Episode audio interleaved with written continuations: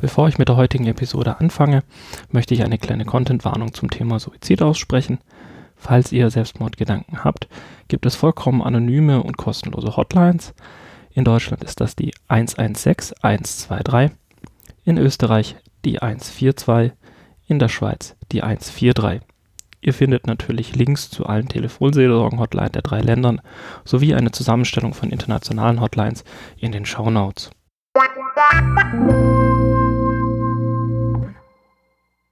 Herr Josef Giebenrath, Zwischenhändler und Agent, zeichnete sich durch keinerlei Vorzüge oder Eigenheiten von seinen Mitbürgern aus.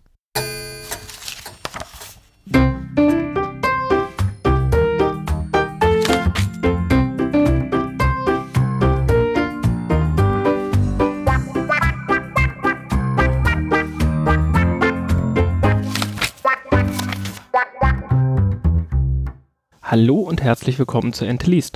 Das Buch, das ich heute für euch mitgebracht habe, heißt Unterm Rad von Hermann Hesse. Zum ersten Mal erschienen 1906. Gelesen habe ich die 42. Auflage des 1972 erschienenen Buches im Sokamp Verlag. Die Geschichte von Unterm Rad dreht sich um den Schüler Hans Gebenrath. Dieser lebt im Schwarzwald und wird im Buch zu Beginn als sehr überdurchschnittlich intelligent beschrieben und soll am sogenannten Landesexamen teilnehmen. Das Landesexamen muss man sich sowas vorstellen wie eine Prüfung, um dann in den Staatsdienst, das kann einerseits Beamter, aber auch Fahrer sein, aufgenommen zu werden. Zu Beginn des Buches wird vor allem beschrieben, wie er ähm, von Rektor, dem Pfarrer und auch dem Vater unter Druck gesetzt wird, eben weil er so intelligent ist, dass man die Hoffnung auf ihn setzt, dass er dieses Landesexamen bestehen kann und dementsprechend dann diese höhere ähm, Lehranstalt besuchen kann. Dadurch wird ihm aber auch eigentlich jedes Hobby verwehrt, das er hat. Also er darf nicht mehr angeln, er darf keine Kaninchen mehr halten, er hat dann irgendwie auch mal im Flusslauf ein kleines Wasserrad gebaut. Das alles wird ihm verboten, weil er sich stur und ausschließlich auf das Seminar selber konzentrieren soll und dementsprechend eigentlich Tag und und Nacht nur am Lernen ist. Er schafft es dann auch bei diesem Seminar in Stuttgart selber, den zweiten Platz zu erreichen. Alle sind natürlich total begeistert und alle sehr ding. Und am Anfang wird ihm dann auch wieder eine gewisse Freiheit gegeben. Er darf wieder angeln, er darf die Zeit genießen im Sommer. Er muss dann auch nicht mehr zur Schule gehen. Das heißt, er hat ein paar Wochen früher Schulferien im Gegensatz zu seinen Klassenkameraden, eben weil er ab kommenden Schuljahr dann auf dieses ähm, Landesinternat gehen wird. Allerdings auch dort zeigt es sich dann, dass die Fürsprecher, die er hat, also der Pfarrer und der Rektor, ihn dort dann auch wieder unter Druck setzen und zum Beispiel gleich zu Beginn anfangen wieder, ja, er soll nochmal Hebräisch lernen, er soll nochmal Griechisch lernen, er soll nochmal dies lernen, er soll nochmal jenes lernen, einfach um maximal oder bestmöglich vorbereitet zu sein auf das Landesexamen. Das Internat selber ist in dem heute noch sehr berühmten ehemaligen Kloster Maulbronn und ist zu Beginn, also Hans ist zu Beginn dort auch einer der besten des Jahrgangs. Als er dann nach den ersten paar Monaten zum ersten Mal wieder nach Hause kommt, nachdem er auf dem Seminar war, also sprich zu Weihnachten, ähm, wird er auch von seinen ehemaligen Klassenkameraden über die sogenannte Seminaristenmütze, die er dann trägt, ähm, auch stark beneidet, weil das natürlich schon ein Stück weit eine Auszeichnung ist, eine so hohe und eine so hochwertige Ausbildung zu erhalten. Er freundet sich dann mit seinem Stubenkamerad Heilner an, der allerdings relativ schnell bei den Lehrern und auch bei den verschiedenen äh, Direktoren und so weiter des Internats in große Ungnade fällt.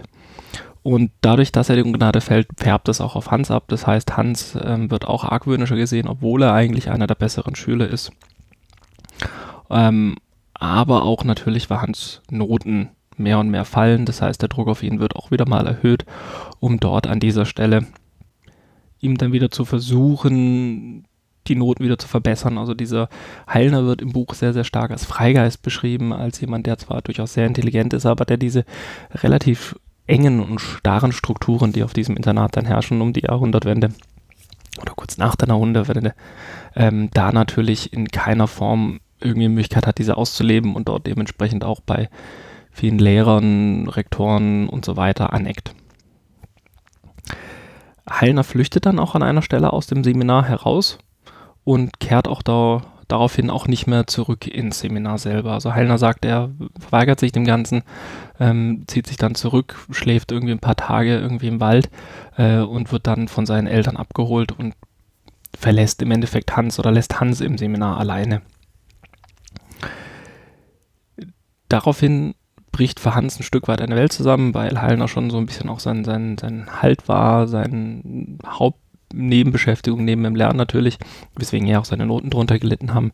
ähm, weswegen er dann komplett die Haltung verliert und die Noten so weit ähm, ins Bodenlose sinken, als dass dann auch Hans am Schluss das Seminar abbricht. Hans fühlt sich dann darauf hingehend auch regelrecht elend. Er hat das, äh, das, Vertrauen von seinem Vater, das Vertrauen vom Rektor, das Vertrauen vom Dorffahrer im Endeffekt stark, stark enttäuscht. Ähm, und traut sich auch gar nicht mehr, diese äh, wirklich in den Augen zu sehen, weil er das Gefühl hat, er hätte ähm, alle enttäuscht. Und hier bei seinen endlosen Wanderungen, bis dann wieder eine Ausbildung oder was auch immer dann gefunden hat, ähm, findet er bei einer langen Wanderung oder bei einem langen Spaziergang auch einen stabilen Ast, legt sich drunter und stellt sich dann vor, wie er sich im Endeffekt an diesem Ast erhängt. Als allerdings die Zeit im Laufe der Tage, Wochen, Monate vergeht, nimmt er von diesem Gedanken immer weiter Abstand. Er hat dann zwischendurch auch noch mit seinem Vater geredet, hat natürlich auch mit dem Rektor geredet, die das natürlich auch alles ähm, nicht so recht verstehen konnten, warum er denn diese Chance weggeschmissen hat. Und es kommt dann dazu, dass er ähm, bei der Mosterei bzw. Apfelsaftproduktion hilft und dort die Cousine eines Dorfbewohners kennenlernt. Mit ihr hat er auch eine kurze, durchaus intensive Liebesgeschichte. Ähm, sie versucht ihn dann auch zu verführen. Im Buch steht es irgendwie so ein bisschen nach heutigen Maßstaben sperrig drin, in diesen Dingen nicht unbewandert ist. Ähm, er lehnt sie dann allerdings ab, also er lässt sich da nicht darauf ein und sie ähm, verzieht sich dann auch im Endeffekt, ohne sich groß zu verabschieden, wobei verziehen ist das falsche Wort. Sie geht dann wieder zurück in den Heimatort, genauer gesagt nach Heilbronn, ohne sich von Hans weiter zu verabschieden, was ihm ein Stück weit das Herz bricht, weil ihm das im Endeffekt zeigt, dass er bloß ein Abenteuer für sie gewesen ist. Er beginnt eine Mechanikerlehre in seinem Heimatort, hat also dort die Chance, im Endeffekt was, äh, was Handfestes zu lernen, macht es auch aufgrund der Tatsache, dass ein ehemaliger Klassenkamerad oder Freund von ihm ähm, ihm auch durchaus zuredet, dass er das machen soll. Ähm, dieser Freund ist halt noch zum ersten Mal sein Gesellengehalt erhalten und mit dem gehen sie dann auch ins Nachbardorf ein bisschen feiern und dort äh, betrinkt er sich eigentlich zum ersten Mal wirklich im Leben.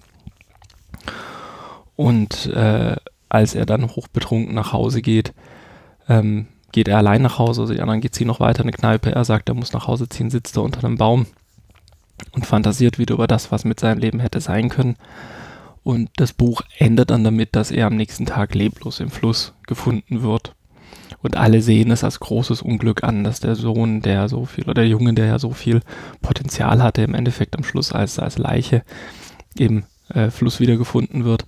Es wird nicht explizit erwähnt, dass er sich umbringt, aber die Wahrscheinlichkeit ist relativ hoch. Also es wird auch offen gelassen, ob er vielleicht einfach nur ausgerutscht ist und in den Fluss gefallen ist, und weil er eben betrunken war, nicht mehr schwimmen konnte oder es halt einfach nicht geschafft hat. Und was auch sehr auffällig ist, dass in dem Buch dann auch im Endeffekt immer von diesem Unbe Unglück reden. Also keiner redet irgendwie davon, dass es ja auch, wenn es Selbstmord war, im Endeffekt durch den übermäßigen Druck, durch die Enttäuschung des Drucks ähm, von Hans äh, durchaus hätte durchgeführt werden können.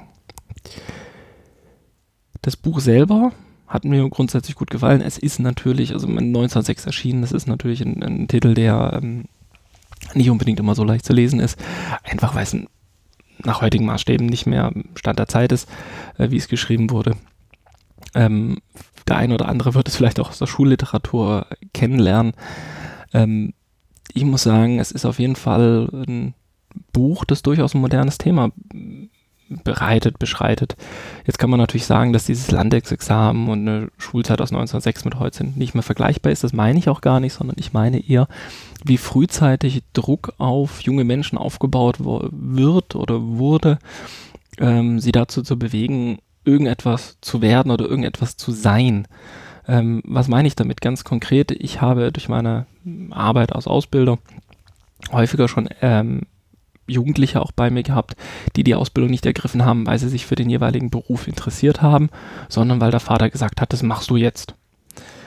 Ähm, klar, jeder darf sein Kind erziehen, wie er möchte, nur leider hat dies häufig dazu geführt, dass diese Kollegen ähm, meistens mehr als unterdurchschnittliche Leistung hatten, auch nie wirklich Freude hatten selbst wenn sie an handwerklichen Themen Spaß hatten, auch dann zum Beispiel äh, an Teilgebieten absolut keine Lust hatten. Jetzt könnte man natürlich argumentieren, mit Lehrjahre sind keine Herrenjahre, aber erstens einmal ist dieser Spruch absolut scheiße und nicht mehr zeitgemäß. Und zweitens einmal, ähm, auch ein junger Mensch hat ja durchaus Ziele, Ideale, Vorstellungen, die er auch durchaus in seiner ähm, Berufswahl, in seiner Studienwahl ähm, ja wiederfinden soll dass dann natürlich die Eltern eventuell nicht immer damit einverstanden sind, klar, hm, gibt es natürlich.